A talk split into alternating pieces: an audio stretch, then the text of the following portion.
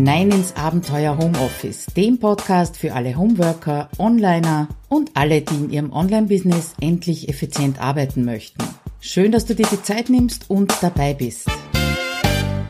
Hallo und herzlich willkommen wieder mal zum Abenteuer Homeoffice Podcast. Mein Name ist Claudia Kascheda und ich freue mich, dass du wieder dabei bist. Heute habe ich wieder mal einen etwas älteren Artikel rausgegraben und zwar aus dem Jahre 2016 und da ging es damals um eine Leserfrage und die Frage hat gelautet, wie machst du das mit mehreren Kalendern? Was schauen wir uns dazu heute an? Zuerst einmal erzähle ich dir, wie die Ausgangssituation dieser Leserinnen ist, dann äh, sprechen wir darüber, was nervt eigentlich so an mehreren Kalendern. Dazu gibt's natürlich eine einfache Lösung, auch wenn sie nicht immer ganz bequem ist. Dann gibt's natürlich die elektronische Lösung. Und zuletzt äh, reden wir auch darüber, wie es bei mir in der Familie aussieht und wie wir das handhaben. Okay, aber starten wir am Anfang und da heißt's einfach, wenn du deinen eigenen persönlichen Kalender gut im Griff hast, dann heißt's noch lange nicht, dass das auch für alle deine Familienmitglieder so gilt. Und das kann wiederum eben zu Diskussionen beziehungsweise zu Schwierigkeiten führen.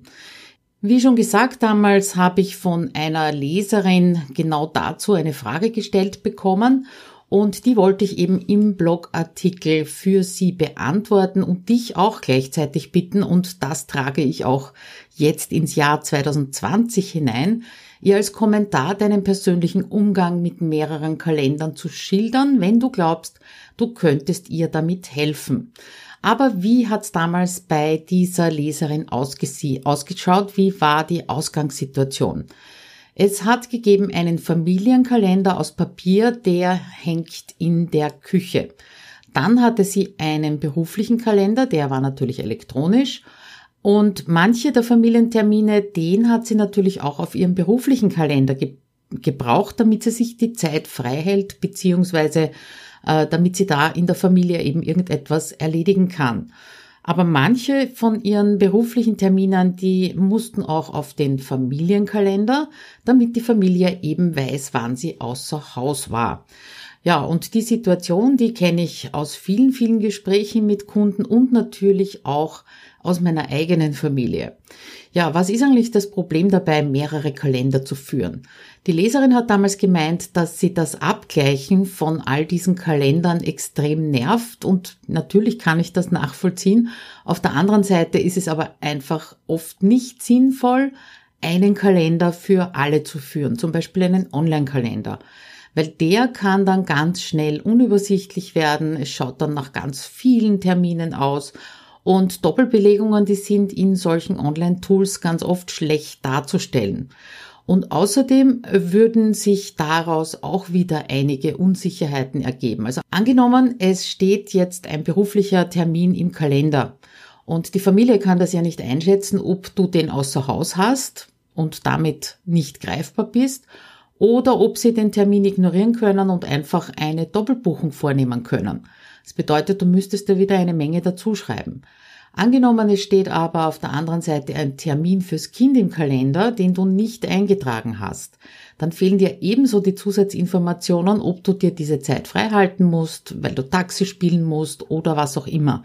Ich glaube, du siehst auch schon anhand dieser zwei kurzen Beispiele, dass so ein Kalender für alle auch nicht die immer beste Lösung sein kann. Apropos Lösung, ich habe dir ja die einfachste Lösung versprochen und ja, die gibt's wirklich. Und zwar die, dass du einfach akzeptierst, dass das Kalenderkudelmuddel durch regelmäßiges und rechtzeitiges Abgleichen verhindert werden kann. Und zwar nur dadurch. Und äh, ja, während ich das damals geschrieben habe und sogar während ich das jetzt sage, kriege ich quasi rote Ohren, weil ich das jahrelang wirklich nicht hinbekommen habe. Und meine Familie hat oft nicht gewusst, wo ich abends unterwegs war, weil ich einfach vergessen habe, es in den Familienkalender einzutragen. Und auch das passiert mir heute nach wie vor hin und wieder, vor allem wenn es kurzfristige Termine sind. Und da hilft wirklich nur eins, nämlich die Routine. Also wenn du es schaffst zu akzeptieren, dass das so ist, dass da hin und wieder ein Kudelmudel rauskommt und dass du eben eine Routine brauchst, regelmäßig äh, die Kalender abgleichst, dann ist einfach der nächste Schritt, dir und deiner Familie eine Routine anzugewöhnen und auch zu bestimmen, was soll passieren, wenn irgendwas Unerwartetes auftaucht? Und in welcher Reihenfolge werden die Kalender miteinander abgeglichen? Das ist nämlich auch nicht ganz unwichtig. Du könntest dir zum Beispiel angewöhnen, wenn ihr gemeinsam zu Abend esst, täglich nach dem Abendessen die Kalender anzusehen. Ein paar Ideen noch dazu. Wenn du auf deinem Kalender etwas einträgst, was für den Familienkalender relevant ist, dann kennzeichne den Termin irgendwie bunt oder mit einem Symbol, wie auch immer. Dasselbe sollten natürlich auch die Familienmitglieder auf dem Familienkalender machen, weil danach geht das Abgleichen natürlich schneller, weil du quasi nur mehr nach diesen Symbolen suchst, die für dich relevant sind. Leg einen Ablauf fest. Bitte nicht lachen, aber wenn du drei bis vier Kalender und auch die Schulkalender der Kinder sind ja nicht uninteressant. Also wenn du die abgleichen möchtest und jedes Mal bei einem anderen anfängst, dann weißt du zum Schluss eventuell nicht mehr, welchen du schon abgeglichen hast, gecheckt hast und welchen eben nicht. Außerdem besprich auch, wer wen in welcher Art und Weise informieren sollte, wenn sich eben kurzfristig irgendwas ändert und dafür bietet sich eine WhatsApp-Gruppe für die ganze Familie an, falls die Kinder schon ein Smartphone haben. Und ich glaube, das ist auch der Zeitpunkt, wo es dann spannend wird mit dem Kalender abgleichen. Bei uns hat das sehr gut funktioniert. Äh, inzwischen sind die Kinder ja aus dem Haus und trotzdem werden Termine noch abgeglichen, wenn sie eben alle betreffen, aber halt nur mehr in der WhatsApp-Gruppe und jeder ist dafür verantwortlich, dass er diesen Termin dann auch übernimmt. Aber wie gesagt, äh, früher hat das ganz gut mit WhatsApp funktioniert oder teilweise auch mit E-Mail. Das wäre also die händische, pragmatische Lösung sozusagen, aber natürlich gibt's auch eine elektronische. Und das könnte zum Beispiel ein Google-Kalender sein, wenn alle Familienmitglieder damit arbeiten können und vor allem auch wollen. Also wenn da irgendwo ein großer Widerstand kommt, äh, dann würde ich vorschlagen, dass du dir auch irgendeine andere Lösung ausdenkst, weil nur wenn jeder gerne damit arbeitet, schaut er dort nämlich auch hinein. Beim Google-Kalender speziell, da kannst du ja unendlich viele unterschiedliche Kalender anlegen und jeder kann dann für sich entscheiden, welcher Kalender in einer Gesamtansicht angezeigt werden soll. Und die kann man auch jeweils einblenden oder ausblenden. Das ist also nicht eine einmalige Entscheidung, die für immer gleich bleibt, sondern je nach Situation. Und ich könnte mir da sowas vorstellen wie ein Familienkalender, ein beruflicher Kalender und dann vielleicht noch ein Kalender pro Kind beziehungsweise pro Person. Ja, und wenn du dann einen Termin dort eintragen möchtest, der zwar beruflich ist, aber für die Familie relevant, dann könntest du ihn in den Familienkalender eintragen. Farblich zusätzlich beruflich kennzeichnen und wenn du dir die Gesamtansicht anzeigen lässt, dann siehst du ihn eben auch. Dieses System, alles, was alle angeht, kommt auf den Familienkalender. Dieses System müsstest du dann natürlich wirklich durchziehen und auch die gesamte Familie müsste das so machen. Dadurch könntest du natürlich dann vermeiden, dass du irgendetwas abgleichen musst, beziehungsweise dass es doppelt eingetragen wird.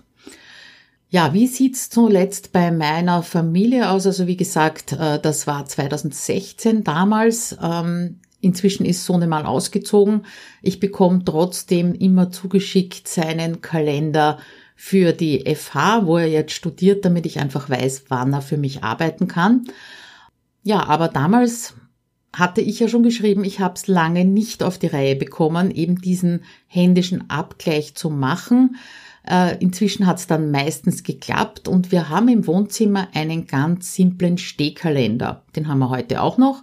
Und in den wird alles oder wurde alles, was alle betrifft, eingetragen. Und am Wochenende da ist der große Abgleich passiert und ich habe alles dort eingetragen für die kommende Woche, was ich aus meinem Kalender-Cockpit rausgenommen habe, eben was für meinen Mann relevant war. Also Sohn und Tochter haben da eher nicht hingeschaut. Ja, und das mache ich auch heute noch. Das heißt, ich trage zum Beispiel keine Webinartermine ein, wenn sie zu einem Zeitpunkt sind, wo mein Mann nicht zu Hause ist, weil das ist ihm dann egal. Aber Abendwebinare trage ich sehr wohl ein. Ebenso, wenn ich bei einem Termin außer Haus bin, einfach damit er weiß, dass ich dann nicht im Homeoffice zu erreichen bin. Ja, und vielleicht weißt du es bereits, äh, dass du auch auf deinen Trello-Boards einen Kalender hast, beziehungsweise dass du deine Trello-Boards im Google-Kalender anzeigen lassen kannst. Allerdings werden dort natürlich nur die Kärtchen angezeigt, die auch ein Due Date oder ein Fälligkeitsdatum haben. Ich glaube, das ist eh klar, sonst wüsste ja Google nicht, wo er das herzeigen soll. Ja, das klingt verlockend, das klingt großartig, aber Achtung, es verleitet ein bisschen dazu, jeder Aufgabe ein Fälligkeitsdatum zuzuweisen, damit das eben im Google-Kalender angezeigt werden kann.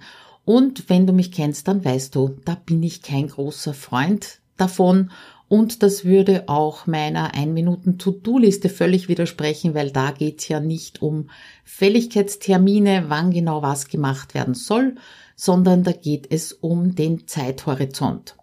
Aber auf der anderen Seite so ein gemeinsames Trello-Board für die ganze Familie, das wäre auch eine Möglichkeit, deiner Familie eben die wichtigsten Dinge zugänglich zu machen, wenn du das möchtest.